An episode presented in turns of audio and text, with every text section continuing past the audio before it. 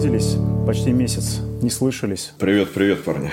Всем привет. Я думаю, что настало время поговорить об одной из самых интересных, животрепещущих тем, которую только можно представить в индустрии виски, а именно бочка. Бочка и все, что с ней связано. Да, сто процентов. Тем более, что многие слушатели после первого выпуска сказали, что надо больше углубляться в детали, всяких интересностей поднакидать. Вот как раз с бочек и стоит начать. Это сто процентов так.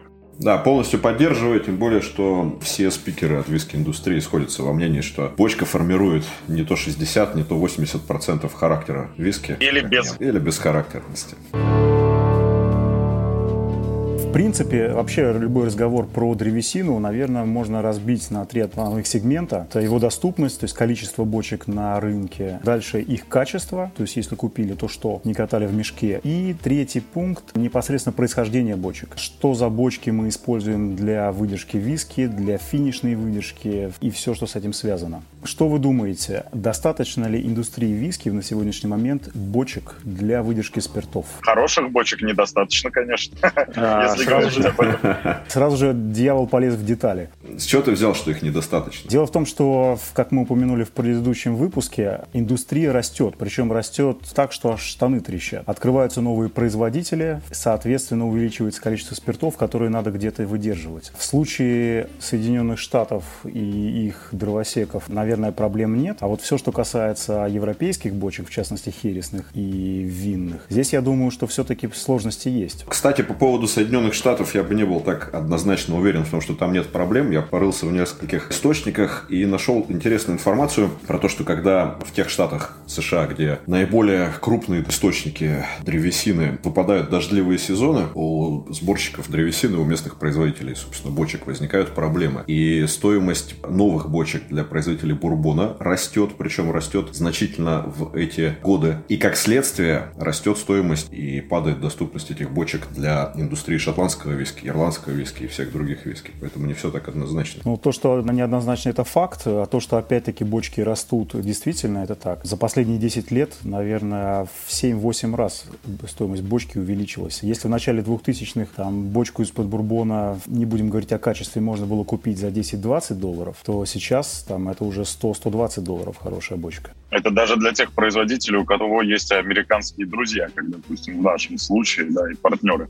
Бочка все равно очень дорого, и я бы сказал, что, наверное, проблем нет, но вот это отсутствие проблемы, оно диктует очень интересную тенденцию. Обратите внимание, насколько много и уже правилом чуть ли не стало выдержка именно в бурбоновых бочках изначальная, либо потом до выдержки, и либо всю жизнь выдерживается именно в бочке из-под американского дуба и бурбона. Соответственно, такая тенденция задается вот благодаря доступности как раз в первую очередь тем, что бурбоновая бочка и американская бочка — это сам, самое доступное, что можно купить, и проблем тоже не, с этим не возникает. Хотя, вот как Гриша правильно отметил, есть определенные, конечно же, нюансы. Нюансов, на самом деле, гораздо больше, как выясняется, потому что производители бурбона, точнее, около бурбоновой такой смежной отрасли, а именно в отрасли Теннесси виски, уже несколько лет, если быть точным, больше пяти лет, идет такая подковерная борьба между Диаджо и Браун Форман, и Диаджо, насколько я знаю, пытается пролоббировать разрешение использовать бочки для Теннесси виски повторно. И, с одной стороны, это очень хорошо скажется на себестоимости производства виски в Теннесси, а если этот закон вдруг неожиданно распространят на категорию бурбон, то на себестоимости производства бурбона, но крайне негативно скажется на доступности бочек для других индустрий виски.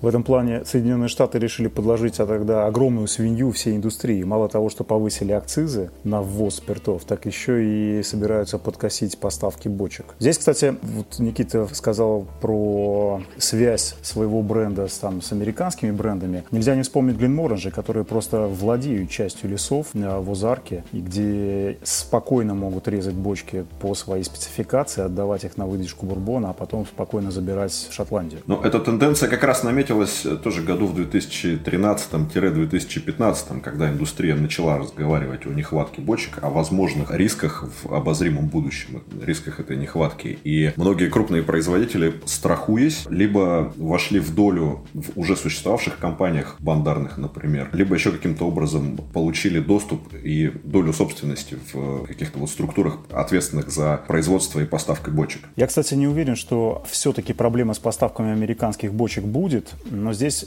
я вижу в будущем определенное расслоение индустрии. То есть а, бочки все равно будут приходить в Шотландию, просто свежая бочка будет уходить к определенному количеству винокурен, после чего те будут выдерживать раз или два, а дальше сдавать их а, брокерам, сдавать их на бандарне, и дальше уже кто смог, кто успел. Понятно, возможно, качество бочки будет ниже, или, скажем так, активность бочки будет ниже, но имеем, что имеем. Но здесь, очевидно, в выигрышной ситуации крупные производители, которые могут инвестировать и вот таким образом страховать свои поставки бочек, а маленькие крафтовые новые винокурни, в большом числе появляющиеся в последние годы, они, конечно, рискуют. И как минимум, даже имея доступ к качественным бурбоновым бочкам, они эти бочки будут получать по ценам выше, чем их крупные конкуренты. Согласен полностью. Вообще, когда бочка стала товаром, то здесь начинают работать правила бизнеса, то есть правила рынка. Если есть спрос, естественно, цена будет расти. Там те же самые винные или хересные бочки полностью подтверждают это. Я бы даже продолжил и обратил внимание уважаемых слушателей и вас, дорогие коллеги, что сам товар, как бы сам маркетинг теперь виски строится во многом именно от бочки. Если раньше это был возраст, то теперь это какое-то определенное название. Мы можем обратить внимание, какое огромное количество появляется производителей, которые именно акцентируют и в названии, и во всем своем продвижении именно на какую-то определенную бочку и стараются плясать от этого. Слушай, ну очень долгое время такой акцент ставился на возраст, и вот тут вот вопрос, стало ли действительно меньше возрастных спиртов, и поэтому акцент сместился на тип бочки, или же, например, возрастных спиртов меньше не стало, но просто вырос общий спрос, и как следствие объема выпускаемого на рынок виски, и производители, не сократив объемы выпуска там 12-летних, 15-18-летних релизов, стали просто выпускать больше релизов без указания возраста, в которых нужно хоть каким-то образом, хоть на что-то акцентировать. Не очень понятно, где здесь проблема. Нехват выдержанных, а я спиртов? Посередине, потому что и, да, нехватка выдержанных спиртов да, есть такой факт, и с другой стороны это как бы тоже работает. То есть расплодилось огромное количество релизов, а как-то подчеркивать некую необычность нужно определенным. Все эти насовские релизы, которые там Gold, Ruby, я не знаю, и с прочими безликими названиями, ничего не говорят потребителю, а бочка может сказать хотя бы что-то. Я бы здесь не совсем согласился. А, мне кажется, что причина уменьшения срока выдержки виски, она связана прежде всего это со спросом на виски и с оборотными средствами компаний. Бочка здесь, конечно же, играет свою роль, но она стоит на старых ролях. То есть никто никогда не будет дренировать хорошую бочку, разливать ее раньше времени, а лишь бы продать какой-либо нас. Скорее всего, здесь в любой винокурне есть некий каск-менеджмент, который отделяет хорошую бочку от рабочей обыкновенной бочки. И, соответственно, дальше они планируют свой ассортимент виски, учитывая потребности рынка. Слушай, я нашел еще одну интересную статистику. Она, правда, охватывает период с 2010 по 2014. Статистика показывает доступный сток солодового виски старше 11 лет на шотландских складах. Так вот, если в 2010 на складах в Шотландии выдерживалось 309 миллионов литров виски старше 11 лет, то к 2014 этот объем сократился до 229 миллионов литров. То есть за 4 года он существенным образом сократился. Я это связываю исключительно с абсолютно взрывным спросом на эту категорию. Приход китайцев, как раз это связано там вот э, после 2010 года Восток начинает смотреть в сторону виски. Но тут опять вопрос в том, вот этих вот 229 миллионов доступных в 2014 году, их было достаточно для того, чтобы удовлетворить тот рыночный спрос, который с 2014 по сегодняшний день наблюдался? Или же действительно это недостаточный объем и возрастных спиртов, тем более возрастных спиртов, выдержанных в качественных бочках, на рынке мало, на рынке не хватает. Я могу сказать по своим партнерам, например, Гленмора и Лок Ломонд, они абсолютно в фокус ставят 12-летние релизы. То есть у этих, например, двух производителей проблем с 12-летними релизами нет, и они их активно продвигают и активно пушат. Мне кажется, мы здесь чуть-чуть в другую сторону ушли, в сторону обсуждения возраста, а, а не бочек как таковых. Давайте вернемся к основной теме. Кстати, мы все время говорим о бочках и периодически вставляем прилагательное «хорошая», «плохая». Вообще, как вы смотрите, что такое хорошая бочка? Вот в двух словах, как представитель индустрии виски. Хороший вопрос про хорошую бочку. Ну, это довольно каверзный вопрос, но на самом деле здесь как depends. То есть очень зависит. Хорошая бочка хересная — это одно. Хорошая бочка бурбоновая, для нее нужен определенный набор характеристик. Да? Например, если мы говорим про херес, понятное дело, идеальная бочка будет из солеры, что сейчас днем с огнем не сыщешь, а не техническая, допустим. Если мы говорим про бурбоновую, то там разные этажи. И на разных этажах древесина по-разному себя ведет, и э, разная температура. Соответственно, наверное, хорошая бочка — это та, которая прошла некий этап выдержки своего основного первого напитка, который в ней находился, и при этом сохранила потенциал. И это был действительно достойный напиток, да, не ширпотреб и, или вообще не техническая жидкость, и сохранила тот потенциал, который она потом может подарить э, шотландскому, ирландскому, японскому и другим вискам. Я полностью соглашусь с сохранением потенциала. Надо задаться вопросом, для чего вообще нужна бочка. По идее, бочка нужна для того, чтобы от выдержки в ней шотландский Нью-Мейк превратился в прекрасный, сбалансированный, глубокий, вкусный, в конце концов, виски. Так вот, хорошая бочка – это та бочка, которая позволяет создать, говоря простым человеческим языком, вкусный виски. Не дерзкий, не резкий, а лишенный всяких off-notes. Зрелый, спелый, и пригодный к э, приятному потреблению. Но я вот как человек, допустим, стоящий на, на самой границе индустрии, я бы сказал, что хорошая бочка – это та, которая прежде всего не течет, не рассохлась и способна в принципе содержать спирты, а не отдавать их все ангелам. Окей, тоже принимается. Потом важный момент, на который, кстати, многие обращают внимание, это то, что бочка должна работать прогнозируемо. То есть человек, который ставит э, бочку на заправку, он должен примерно представлять, что там будет через год, либо через два, либо через три. Здесь вот опять-таки не могу не вспомнить нашего друга Брэндона Маккерона. В его эпоху работы на Гленморанже он прямо говорил, что я к бочке впервые подхожу через 4 года. Это означает, что уверенность в том, что бочка работает правильно, ну, по меньшей мере такая 99-процентная, потому что огромные там 6 миллионов литров э, выдержки в год, там 6,5, упустить на начальном этапе, понятно, что не может себе позволить ни один из производителей. Тоже вопрос, понимаешь, когда ты Гленморанжи, у тебя постоянный поставки от Браун Форман, или когда ты одна известная дистиллерия из Лоуленда, и у тебя поставки от Джим э, да, то ты более или менее уверен в качестве, хотя бочка тоже может отличаться, опять же. Но когда ты, допустим, Брюхладе, и у тебя в день по три релиза выпускается из каких-то разных бочек от разных производителей, как ты можешь быть уверен в том, что получится?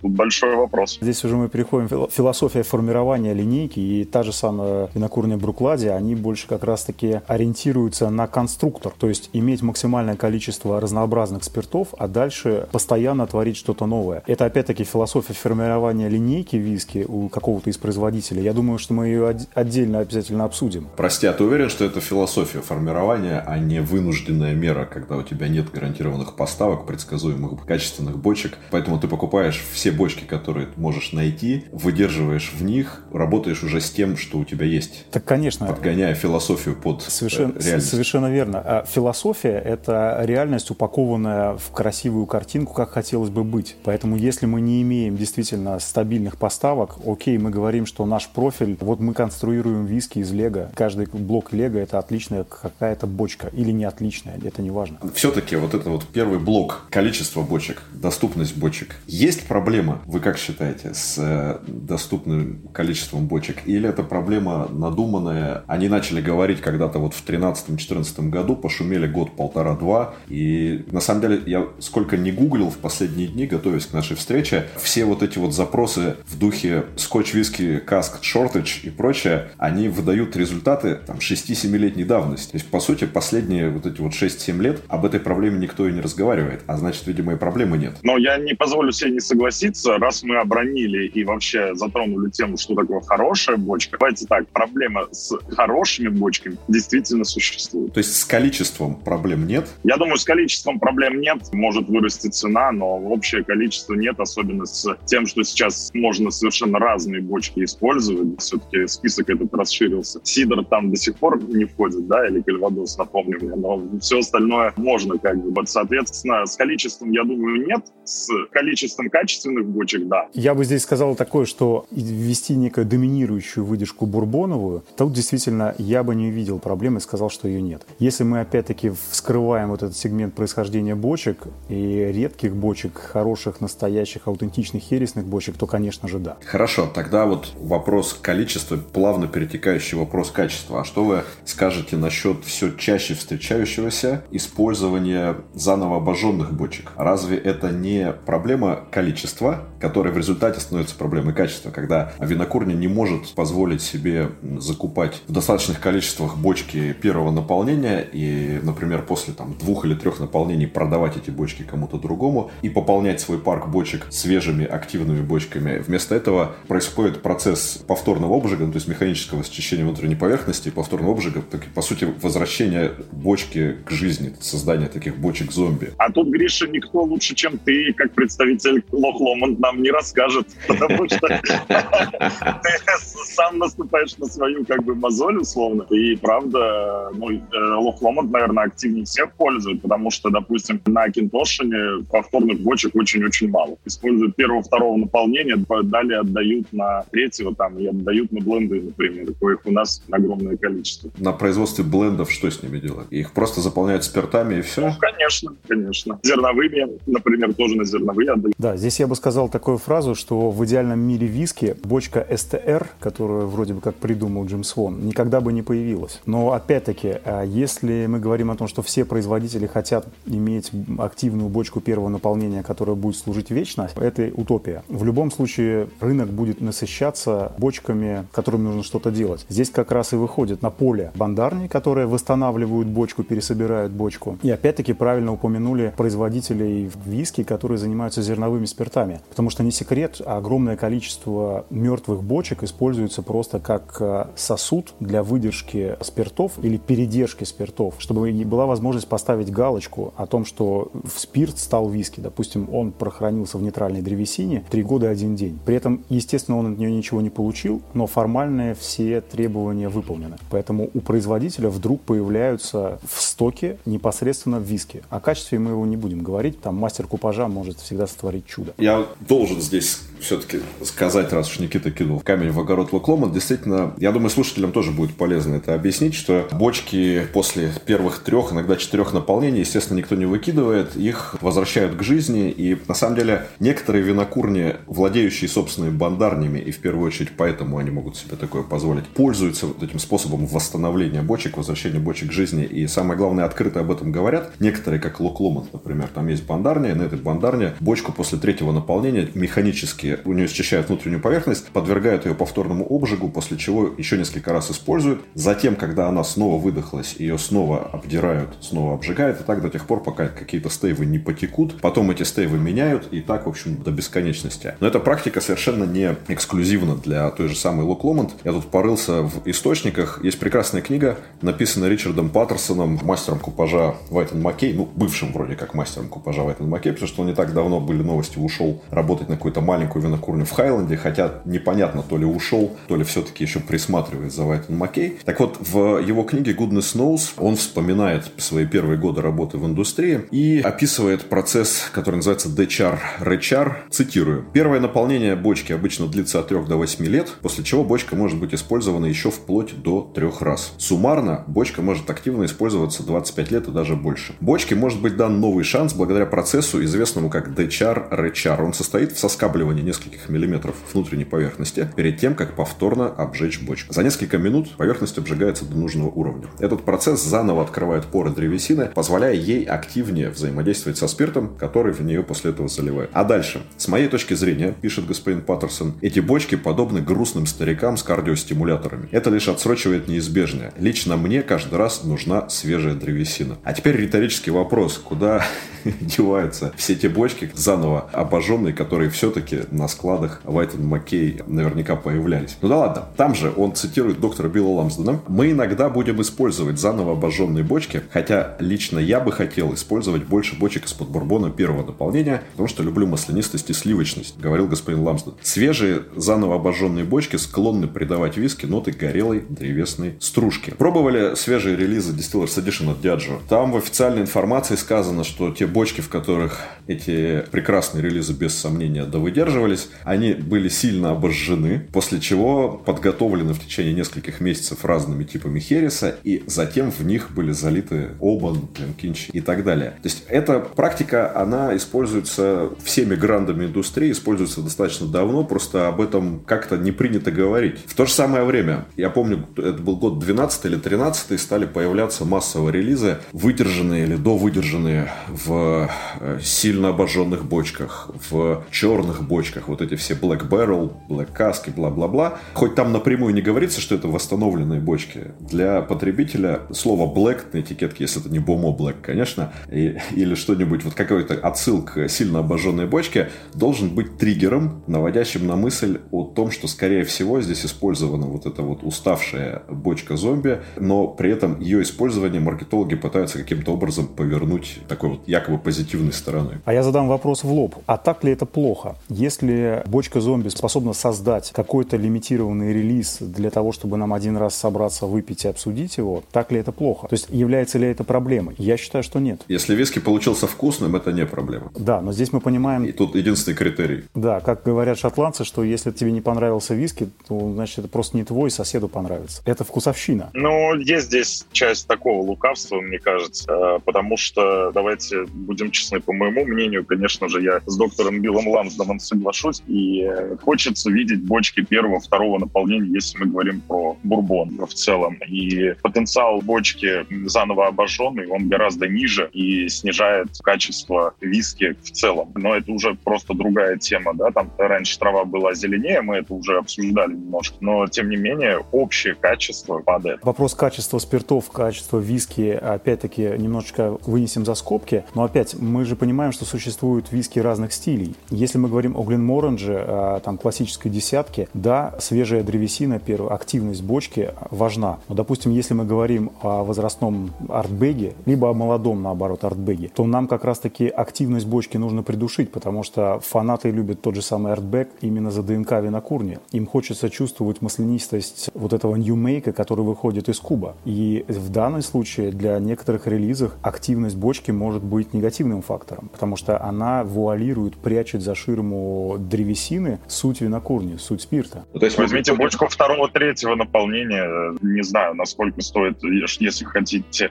деликатность и new make подчеркнуть, это бочки второго, третьего наполнения. Здесь речь идет об этом. А если ты хочешь добавить вот этих горелых нот, костровых нот? Значит, зачем это делать? Опять, если бочка третьего наполнения и бочка заново обожженная на том же артбеге, например, работают плюс-минус одинаково, в чем проблема использовать вторую? Здесь мы приходим к тому, что главная цель, которую преследует производитель, и если для достижения этой цели подходит пусть 10 раз восстановленная бочка, ее использование не является проблемой. Конечно. Еще раз подчеркну тот момент, о котором мне говорили несколько ребят э, непосредственно на винокурнях, что зачастую абсолютно мертвая бочка используется производителями виски для формального увеличения возраста спиртов. Не для того, чтобы придать им какой-то вкус, цвет и аромат, подчеркнуть там стиль, а именно для того, чтобы соответствовать требованию укладываться вот количество лет, которое можно написать на этикетке.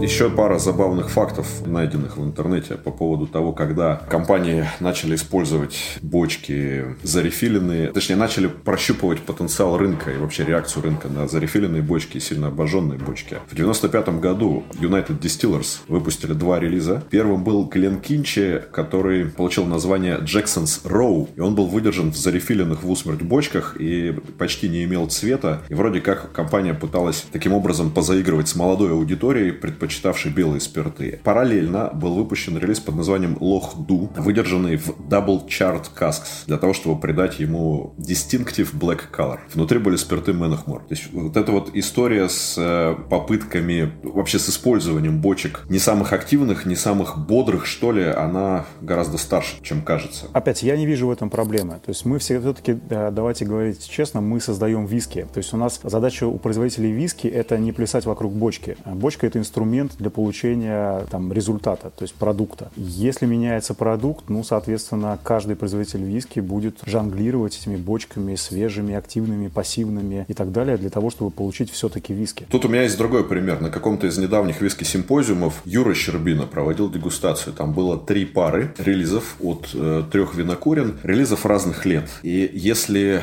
талискеры десятки, по-моему, и лаговулины 16-летние, выпущенные с разницей то ли в 7, то ли в 10 лет, шли практически ноздря в ноздрю. Более того, вслепую новые релизы зачастую даже получали больше позитивных отзывов, чем старые, то Highland Park свежий и двенашка свежая, и Highland Park разлитый, по-моему, в 80-х. Это были небо и земля, и современный, несмотря на то, что там все еще чувствовалась доминанта декларируемых хересных бочек, он был бледной тенью вот этого розлива 80-х, потому что хереса там было, не знаю, процентов 10, наверное, вот от этого хересного влияния в сравнении с тем, каким оно было несколько десятилетий назад. Да, честно говоря, вот то, о чем мы сейчас с вами говорим, а вот эти все эти факты, по сути, они вынуждают индустрию создавать нового типа профессионала, работающего на винокурне. Это человек, который именно занимается осознанной работой с древесиной бочки. То есть задание, скажем так, ответственности значительно больше, нежели просто мастер-дистиллер. Здесь именно в, где эти бочки взять, как эти бочки хранить, куда эти бочки продать, как они хранятся, как они работают, активность, пассивность, пересборка. Огромное, огромное, огромное количество работы. Вот интересно, когда вообще началась эта осознанная работа с э, парком бочек на складах винокурен?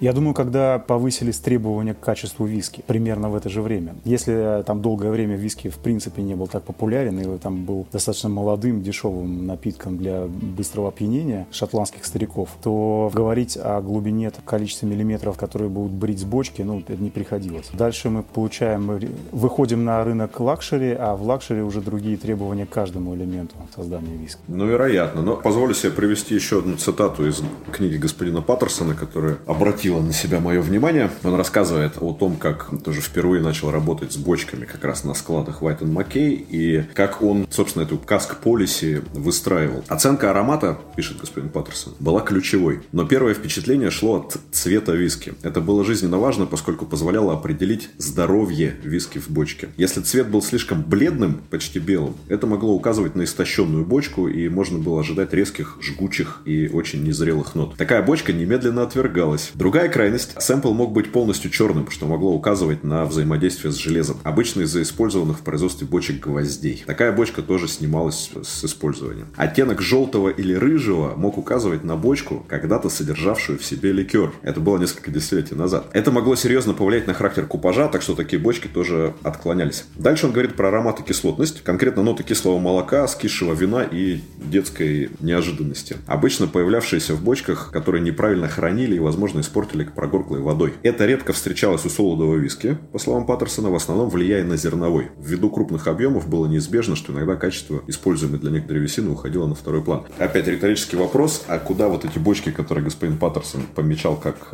непригодные для использования, куда все-таки их содержимое девалось? Я думаю, что в купаже. Можно даже назвать конкретные бренды, принадлежащие Мартин Маккей.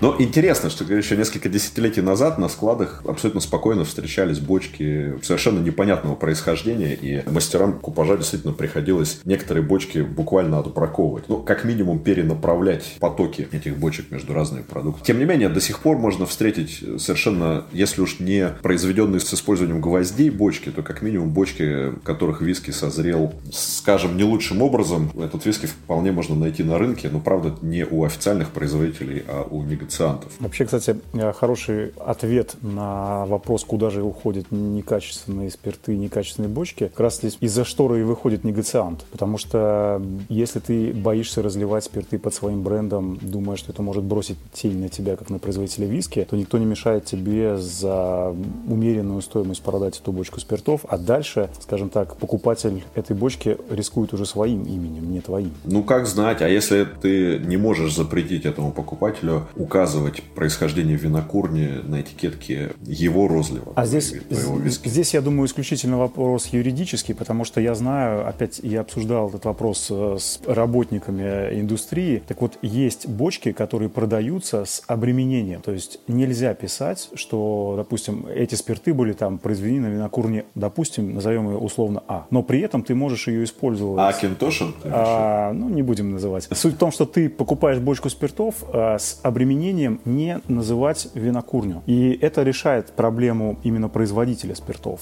И проявляется проблема у продавца. Ты понимаешь, что таких винокурен, которые юридически запрещают использовать свои наименования, их значительно меньше, чем тех, которые такой блок не ставят. И в частности, вот у меня свежее воспоминание. Ребята из СПБ Whisky Club здесь в Питере давали пробовать один из релизов господина Мальцева, 11-летняя Jura, если я правильно помню. Ну и это было плохо. Говоря опять же об этом, пример Хайленд Парка мы затрагивали, который запрещает указывать наименование на этикетке для негоциантов, но свои спирты достаточно активно продает. А вот тот же самый преснопамятный Auchentoshan ничего не продает. И вопрос, хорошо это или плохо, мне кажется, что не обязательно производитель должен плохую бочку отдавать, неудавшуюся. Он может наоборот и в качестве маркетингового такого интересного хода дать удачную бочку для того, чтобы повысить свой статус, потому что у многих негоциантов и статусность, и цена выше, чем даже у производителя непосредственно. Хорошо. Если производитель уверен в качестве бочек и спиртов, продаваемых негациантом, какой смысл запрещать указывать свое наименование на этикетке? То есть, может ли факт запрета на указание имени винокурни на этикетке негациантских розливов косвенно говорить нам о том, что негациантом этот конкретный производитель продает, ну, что себе не гоже? Зависит от производителя и от его, как бы, намерений, на самом деле. Мне кажется, есть удачные примеры, есть неудачные примеры. Потому что, на самом деле, вдруг ты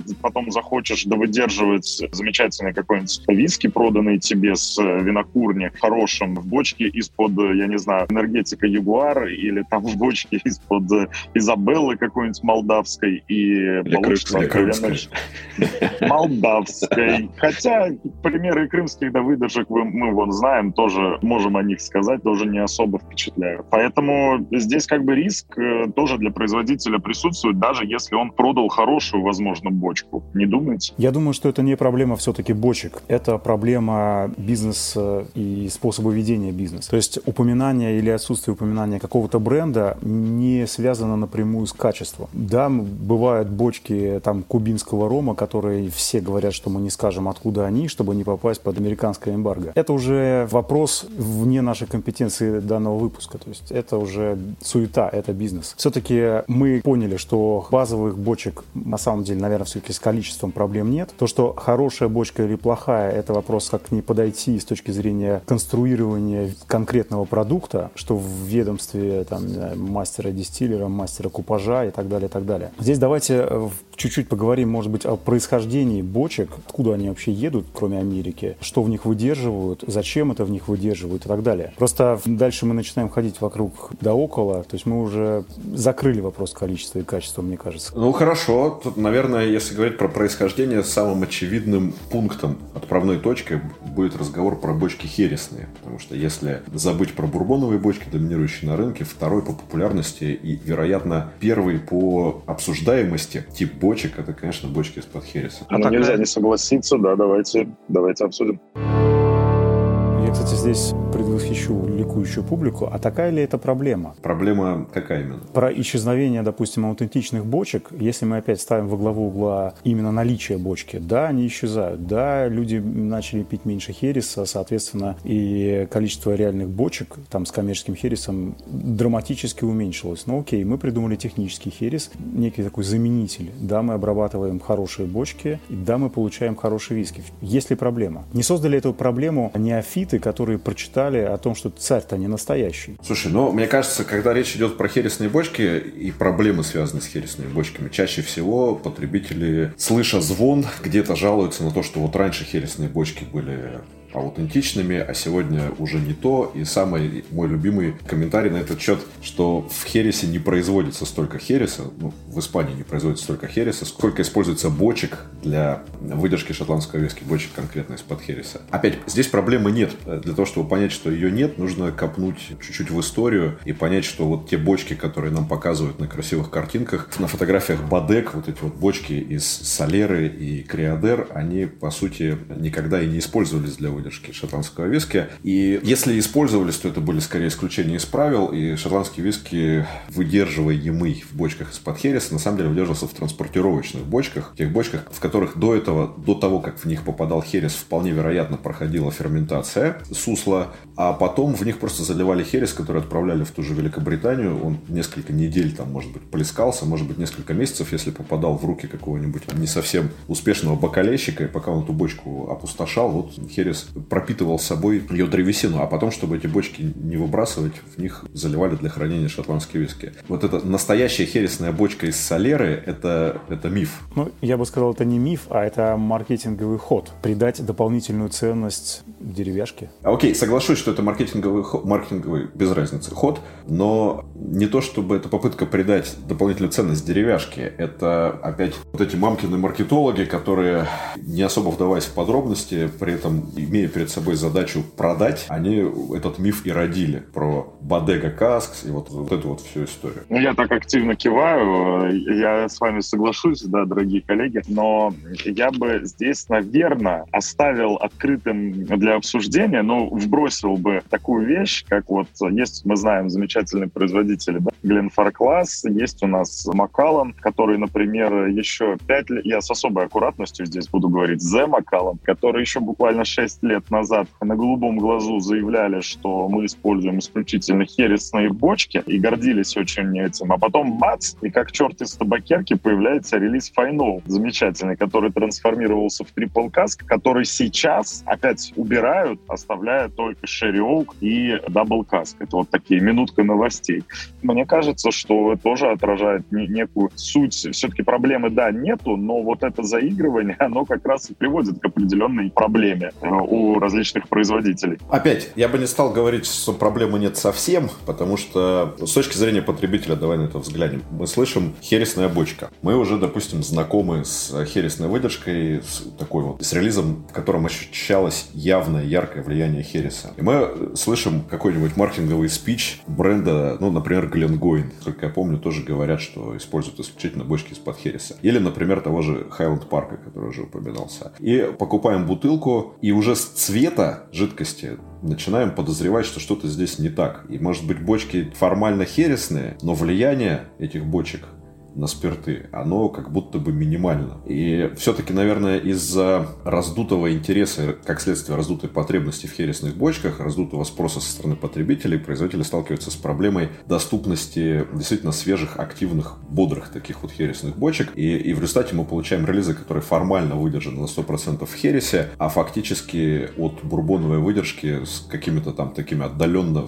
витающими в букете нотами сушеных яблок и белого изюма не отличающиеся совершенно могу согласиться. И как следствие мы получаем большую россыпь различных да, выдержек, возможно. Опять со стороны мне видится проблема, активно создаваемая тем же самым виски-сообществом, когда желание копаться вот в этих микроскопических деталях, даже не всегда их понимая, она начинает вот создавать этот вихрь, резонанс о том, что что-то не так. Мне кажется, что на рынке достаточно много хорошего хересного виски, назовем это так. Причем я бы не стал разделять вот этот аутентичный херес и технический херес. По одной простой причине, потому что я не знаю до конца правды. И более того, может быть сложиться так, что тот самый прекрасный, аутентичная бочка, она даст худший результат, нежели современная, качественно обработанная, свежая бочка из-под технического хереса. Хорошо, назови вот эти вот бренды, которые выпускают аутентичные, мощные, брутальные хересные релизы. А здесь я бы опять, здесь я бы плясал не от хереса, я бы плясал от э, конкретного виски. Допустим, мне чертовски нравится Артбек угадал. Это хересный виски. Но когда ты начинаешь честно спрашивать, что же это за херес, тебе начинают говорить, ну, это очень хороший херес, но при этом ты стоишь рядом с бочкой, и ты понимаешь, что это бочки три года максимум. Кстати, именно на винокурне Артбек э, я услышал от, изнутри о том, что вот есть некая проблема с хересными бочками, потому что бочка не держит спирты.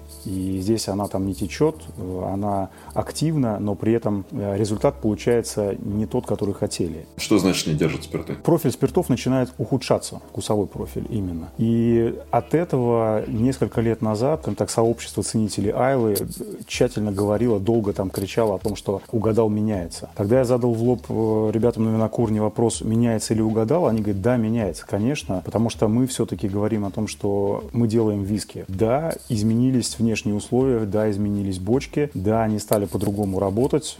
Опять не вдаваясь в подробности, почему они стали да, по-другому работать. И они говорят, да, поэтому вкус угадал и изменился. И это не проблема для нас. Угадал такой же яркий, активный, колючий, крепкий, и это артбэк. Поэтому это Жень, как хорошо, это не проблема для производителя, но для меня, как для потребителя, это проблема. Согласен, но ты же знаешь о том, что э, есть люди, которые сейчас пьют угадал и считают, что это лучше виски. И для них это не проблема. Любой рынок — это такие договорные отношения. То есть тебе нравится, ты пьешь. Тебе не нравится, ты не пьешь, идешь там другую винокурню пить. Был я во Владивостоке неделю назад, и барышня одна на презентации спросила меня, а вот могу ли я, услышав, что виски выдержан в хересных бочках, предположить, какого характера жидкость ждет меня в бутылке. Ну, то есть могу ли я ориентироваться просто на указание, что это виски выдержаны в хересных почках, при выборе виски, надеясь на то, что я получу в бутылке примерно то же самое, что получила от хересного виски по другим брендам, выпущенного до этого? Конечно. Но ответом на этот вопрос будет, это значит, ты стоишь у указателя. Вот можешь ли ты пойти направо? Можешь. А как далеко, как трудно, это уже вопросы другие. Технический херес, аутентичный херес позволяет формировать некую стилистику. Да, Дальше внутри этой стилистики, конечно, будет бесконечная градация вот этих оттенков, вкусов, ароматов, которые, опять-таки, очень связаны с персонально человеком, который, а, создает виски, б, который его пьет. И это такой целый мир. Можешь ли ты ей посоветовать? Да, конечно, можешь. Но однозначно сказать хороший, плохой, э, успешный, неуспешный, вникать в глубину вот это там препарирование бочки, я думаю, что мы не можем. По одной простой причине у нас нет этих данных стопроцентно верных. То есть нам никто это все дело не открывает. И мы можем лишь спекулировать. А любая спекуляция спекуляция приводит ну, просто к некому резонансу информационному и срачу, извиняюсь за выражение.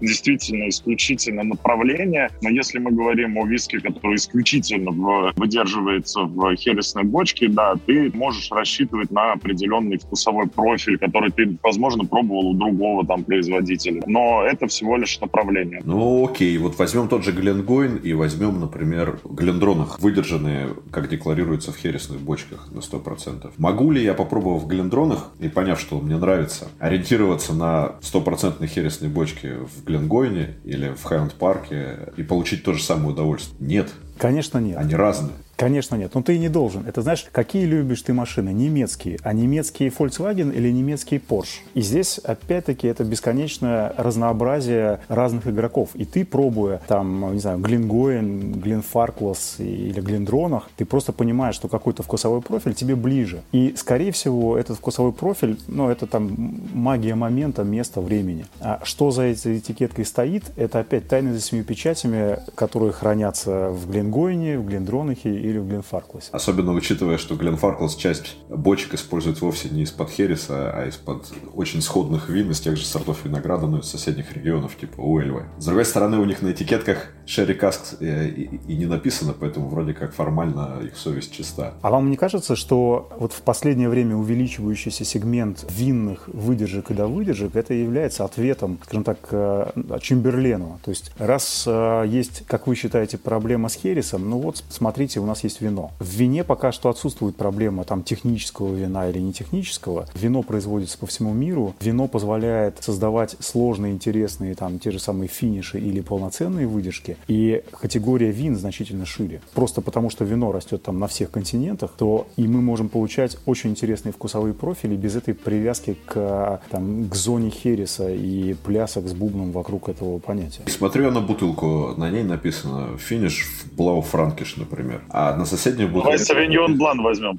Сейчас мы к Савиньон Блан придем, не переживай. Что мне об этом скажешь? Или финиш в Банюлс, например. Человек, который в теме, он примерно представляет, что такое Банюльс, и то не каждый. А для обычного потребителя вот эта вот надпись Банюльс Финиш, она может сработать маркером, если он готов исследовать что-то. А с другой стороны, она совершенно не говорит ему о том, что ждать в смысле вкуса. Она не может выступать ориентиром для того, кто ищет что-то похожее на то, что ему уже понравилось. А я не соглашусь. Если у тебя написано Бордо Кас, и тебе нравятся бордоские там красные вина, почему, почему? Ну, и они будут виски хорошо чувствоваться, даже пускай это до выдержка. Это может служить определенным маркером для того, чтобы взять кросс-категорийно, попробовать какой-то напиток, если ты такой исследователь. Если ты разбираешься как бы немножечко хотя бы в алкоголе и пробуешь и вина, и виски, вопрос только будет лишь в том, насколько та или иная бочка окажет влияние на выдержку или до выдержку. Да? Вот мы как раз говорили о том, что в случае с винами это более яркая такая вещь. А если, допустим, берем то же самое пиво, то оно абсолютно никогда практически не чувствуется. Вот в этом случае будет проблема. А в случае с винами, мне кажется, такой проблемы нет. Более того, я бы сказал, что здесь еще, вот э, Гриш, ты правильно сказал, надо разделить немножко потребителя. А есть потребитель жертвами мамкиных маркетологов, который идет, э, берет бутылку виски, и там написано «Да выдержка в бочках из-под вина Шато Марго». А он в кино увидел, услышал и помнит, у него это с чем-то ассоциируется. И да, он покупает эту бутылку. Другое дело, когда человек, создающий виски, специально исследует грани вкуса, там, как тот же самый Билл Ламсден, там, как Эдам Хеннет. Люди, которые, а, любят вино, понимают в вине и знают, как извлечь сильные стороны, там, будь то и Новая Зеландия, будь то классическая Франция, новый свет. Есть люди, которые серьезно занимаются и ищут, есть люди, которые просто потребляют и используют. Поэтому ориентироваться на там мамкиных маркетологов, я думаю, мы не будем. А вот вопрос использования вина для получения действительно сложных, интересных релизов для людей, которые хотят разбираться и также находятся в творческом поиске, поиске, это просто огромное решение там, и снятие проблемы вот этого хересного ажиотажа там, на долгие годы вперед. Ну, я думаю, что имеет смысл еще подробнее про довыдержки обсудить, Никита. Мы наконец пришли к тому. Савиньон Блан, Савиньон Блан, Савиньон Блан. Ну все, мы можем не про Савиньон Блан поговорить в целом, а про что-нибудь другое. Да. Он мне уже самому чуть-чуть поднадоел. У меня ленты Инстаграма вся нем, поэтому уже хочется что-нибудь другое. Но, говоря честно, я вот опять же, когда думал и гадал, что же будет это за релиз, потому что я его только вот буквально месяц назад попробовал первый раз, даже, наверное, меньше, если мы говорим про как раз Акинтошинс Sauvignon Blanc, я, честно, ожидал намного хуже. И вот у меня были такие большие опасения относительно того, что это будет, потому что, ну, сам по себе Sauvignon Blanc чаще всего не выдерживается, а тут бочка из-под выдержанного Sauvignon Blanc, но все равно нельзя сказать, что это суперинтенсивное вино, все-таки оно не крепленное, да, белое, и поэтому определенные опасения были, но получилось очень даже забавно, очень даже задорно, и здесь просто надо говорить о том, что бывают примеры удачных да, выдержек, и бывают примеры неудачные да, выдержек. И мне кажется, можно привести очень много примеров и с одной, и с другой стороны. И я думаю, у каждого в портфеле есть и те, и другие. А давайте поговорим о неудачных да, выдержках. Вот что, на ваш взгляд, неудачная да, выдержка? Это когда ты не чувствуешь влияние, заявленное на этикетке там бочки из-под определенного напитка. Вот, например, у меня написано Ice Wine Cask Finish, а я там Ice Wine не чувствую, например. Или у меня написано IPA, а, а я там от слова совсем. А для меня примером неудачной довыдержки будет тот, в котором характеристики самого виски поставлены на второй план, а на первый план выведена надпись на этикетке. То есть, когда делается довыдержка ради довыдержки, не ради того, чтобы создать вкусный виски, а ради того, чтобы привлечь внимание, написать на этикетке какое-нибудь там невероятное крымское вино или Гран Крю финиш, шампань финиш, как у Гленфидика. Ну, вот что-то такое, где все очень пышно внешне, а за этим ничего не стоит стоит в результате. Или где все внешне очень интересно, а на поверку оказывается, ну, совершенно раздергано и не сбалансировано и непригодно для потребления. Ну, я соглашусь. Ты в прошлом э, выпуске хорошо сказал о том, что зачастую производитель действует ситуационно, что все побежали, и я побежал. И вот как последние несколько лет там на рынке появляются виски с ромовым финишем. Причем все, кто не лень, мне кажется, уже так или иначе попробовал. Но попробовал не потому, что их виски становятся лучше и приобретают какие-то яркие краски, а потому что это сделал сосед. Вот такая, да, выдержка, на мой взгляд, она, ну, недостойна внимания потребителя осознанно. Ну, ром вообще такая категория непредсказуемая, и я помню рассказы там Димы Черкашина по поводу Балвени выдержанного в Роме, по поводу того, как они эти ромовые бочки подбирали, и в результате им пришлось сделать собственный ромовый бленд, которым обрабатываются бочки для того, чтобы хоть какая-то предсказуемость появилась. Ром такая тема отдельная и очень обтекаемая, точнее разносторонняя, я бы сказал. И при при этом само влияние ромовых бочек на шотландские виски, оно не всегда очевидно. Соглашусь. Совершенно, да, соглашусь тоже. Тут, ну, видите, мы приходим к тому, что если это случай с винами, крепленными винами, да, это хорошо, то сидры, пиво, шампанское, видимо, это просто внешние атрибуты скорее. Вся эта пышность, праздник и прочее. Финиш ради надписи. Да, либо ради денег. Здесь вот нельзя не упомянуть э, текильные финиши или мискальный финиш. Все всегда совпадает. Там крупная компания покупает производителя, допустим, текилы и мискаля, соответственно, получает возможность зарабатывать деньги там на дополнительной древесине, соответственно, получает возможность поэкспериментировать со своим рейнджем и создать какой-то дополнительный релиз. Опять сейчас вот такая же, на мой взгляд, не совсем удачная волна ромовых да, выдержек. Сейчас так в этом году вот этот выстрел агавовых дистиллятов, бочек из-под них. Я, не, честно признаюсь, осуждаю, не пробовав, вот, но мне кажется, мы не увидим там бесконечной глубины вкуса и дайте две. Мне кажется, это следствие того, что все-таки производители зашли, в, столкнулись с неким кризисом идей, что ли. Не очень понимают, как бороться за потребителей, поэтому пытаются такими яркими, необычными, провокационными иногда надписями на этикетках внимание этого самого потребителя привлечь. Действительно, виски в этой ситуации оказывается не самым главным. Главное вот эта вот разовая продажа. И бог с ним, что этот потребитель второй раз ту же самую бутылку не купит. В следующий раз мы выпустим для него через квартал или через полгода что-то с еще более яркой надписью на этикетке. И вот это он купит в надежде, что, может быть, здесь хоть что-то да, да получилось. И мы, конечно, вот с этими странными бочками встречаем совершенно безумные вещи. Некоторые из них, как тоже расхожая история про релиз, который назывался «Фишки» от компании Crazy Cask, где при укладе был довыдержан в бочках из-под селедки, но это такая шутка с историческим подтекстом, потому что все помнят историю про Кэмпбелтаун и вот эту легенду про то, что звезда Кэмпбелтауна закатилась во многом благодаря тому, что они начали жертвовать качеством в угоду количеству и стали выдерживать свой виски в бочках из-под ну потому что бочек из-под там в городе было много. Опять же, есть версия, что производители Кэмпбелтауна так не делали, а это слух, который распустили производители Спейсайда, чтобы насолить своим конкурентам. Но так или иначе, здесь, по крайней мере, понятно, что это шутка, что это стёб. Но, тем не менее, начинают появляться всякие релизы с финишами в бочках из, из-под табаска, например. Это мой да. любимый George Dickel. Ты уже получил в коллекцию эту бутылку? Есть какая-то обратная связь? Я купил две бутылки, и они ждут меня в Калифорнии. Вот в начале июля я доберусь э, к ним. И там, там еще у меня присутствуют бутылочки не только э, с довыдержкой в табаско, но и разные интересные другие финиши. Но вот доберусь, обязательно дам обратную связь. Но даже для человека, который погружен так глубоко в тему, не новичок уже давно, но мне жутко интересно, что такого получилось э, с табаско, например. Что характерно, Джордж Дикель не были первопроходцами в этом деле. Я нашел информацию, что Scotch Malt Whisky Society выпустили в 2002 году продукт, который назывался Hot Scotch. И хоть они его и продавали как ну, некую приправу, по факту это был виски, выдержанный в бочках из-под табаско. И есть еще винокурня Westland в Америке. Они сингл молт выдержали в бочках из-под табаско. Отлично. Не уверен, что отлично. Мне кажется, что это, это слишком панково.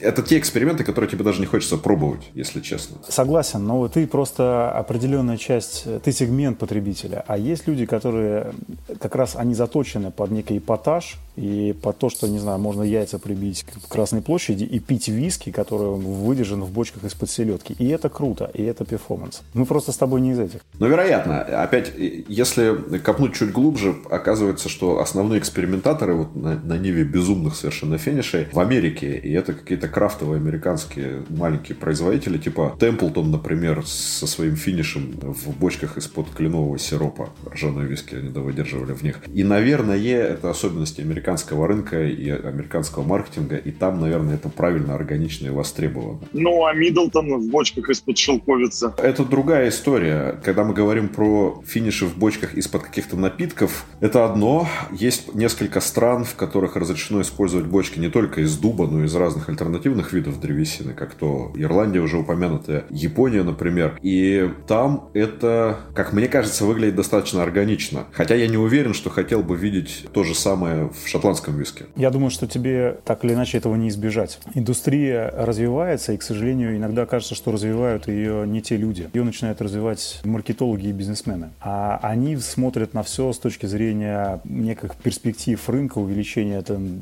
сегментов, увеличения маржи, прибыли и так далее, и так далее, оборотов. И, к огромному сожалению, наверное, мы, люди, которые любят аутентичные, качественные виски, мы в меньшинстве. Точнее, нам очень будет сложно бороться с этим Голиафом. У нас просто денег не хватит. Опять-таки, это может быть отдельный разговор о кто пьет виски, о потребителе виски. Все-таки, наверное, большинство ценителей или любителей виски, они как раз заточены не под глубокий анализ, а именно под потребление. Поэтому они нашли друг друга. Маркетологи, которые гонятся за объемами, и неквалифицированный потребитель. Ну, слушай, мне кажется, что игры в довыдержку в бочках из шелковицы, из вишни, из, не знаю, акации, инновации, они как раз не на неквалифицированного потребителя нацелены, а, а тут они больше бьют по тем, кто уже побаловался с разными более-менее традиционными бочками, ищет чего-то нового. Другое дело, что это мое личное исключительно мнение, что Шотландия все-таки должна оставаться таким вот оплотом традиционности, а менее весомые игроки вроде Ирландии, прости господи, и, и Японии, они уже могут там спокойно экспериментировать и, и с японскими кедрами, и с финишами в бочках из-под яблочных яблочного бренди и с финишами в бочках из-под, не знаю, ликера из ягод личи, как делает один производитель в Тайване, или в бочках из-под зеленого чая, например, как делает Макмира в Швеции. Да, согласен, согласен. Ну что, будем подводить какие-то итоги нашего сегодняшнего обсуждения, нашего разговора относительно вот этих трех столпов количества, качества, происхождения? Очевидно, что как таковой проблемы, мне, по крайней мере, очевидно, что как таковой проблемы с количеством бочек в принципе без относительно качества ее нет. Сейчас, по крайней мере. То есть всем бочек хватает. Но то, какие бочки используются все чаще и чаще, наверное, все-таки может восприниматься, восприниматься как проблема, потому что практика показывает, что современные релизы очень часто уступают в потребительских свойствах своим предшественникам, если брать линейки одних и тех же винокурен. И все-таки я соглашусь, что в перспективе там, 20-30 лет трава, наверное, была зеленее, а деревья выше. Мне кажется, проблема есть на самом деле определенная, конечно же, особенно если мы касаемся уже вот этого, да, танца с бубнами Хереса, если мы говорим. Проблема есть э, и э, небольшая количественная, но которая решается просто повышением цены. А вот